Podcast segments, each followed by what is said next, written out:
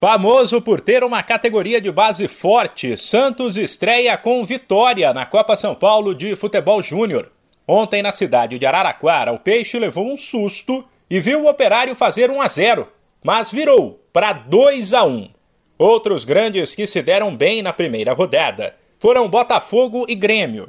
Em Taubaté, o Glorioso fez 3 a 0 no Aparecidense, enquanto o tricolor em Jaú bateu o misto do Mato Grosso por 2 a 0. O América Mineiro não teve a mesma sorte e empatou por 1 a 1 com o Falcon em São Carlos. Já o duelo entre Atlético Paranaense e Taquaruçu, em Araras, ficou no 0 a 0. Mais 26 jogos movimentam nesta terça-feira a primeira rodada da Copinha, com destaque para as presenças em campo do atual e do maior campeão. Depois de levantar a taça na última edição, o Internacional estreia em 2022 às sete e meia da noite no horário de Brasília, em Mogi das Cruzes, contra o São Raimundo de Roraima.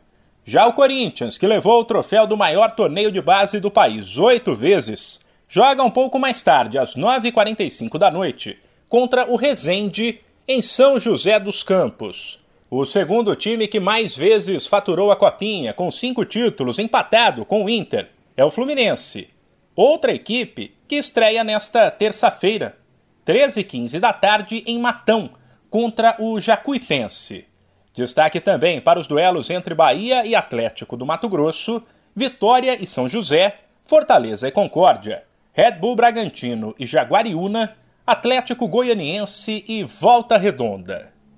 De São Paulo, Humberto Ferretti.